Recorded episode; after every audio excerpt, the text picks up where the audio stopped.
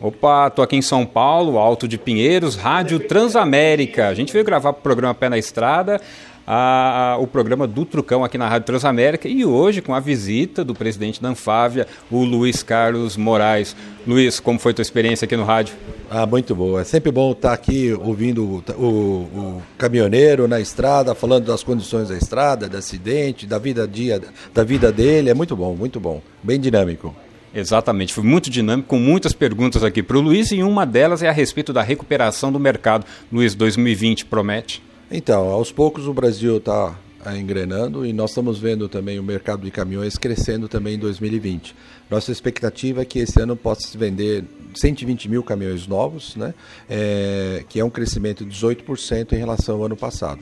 Um bom, um bom crescimento. O ano passado já foi um pouco melhor em relação a 2018, né? Então, o ano passado foi mais de 30% também, chegou a 101 mil caminhões. Então, nós estamos prevendo de 101 mil para 120 mil, é, acima de 3,5 toneladas. E o que, que vai puxar esse crescimento? Ah, são vários setores. O agronegócio continua sendo importante, né? A distribuição urbana acho que também está vindo forte. E a gente acredita também que a construção civil, com as obras de infraestrutura, também pode ajudar o setor de caminhões. Tá certo. A gente ouve também falar que o e-commerce puxa muito no urbano, né? Ah, sem dúvida, né? O, a, a, a, todo mundo agora quer comprar coisas pela internet e quer recebê-las, né? E isso ajuda o sistema de transporte. Então a distribuição urbana é também um grande pilar e a gente acredita que esse veio para ficar.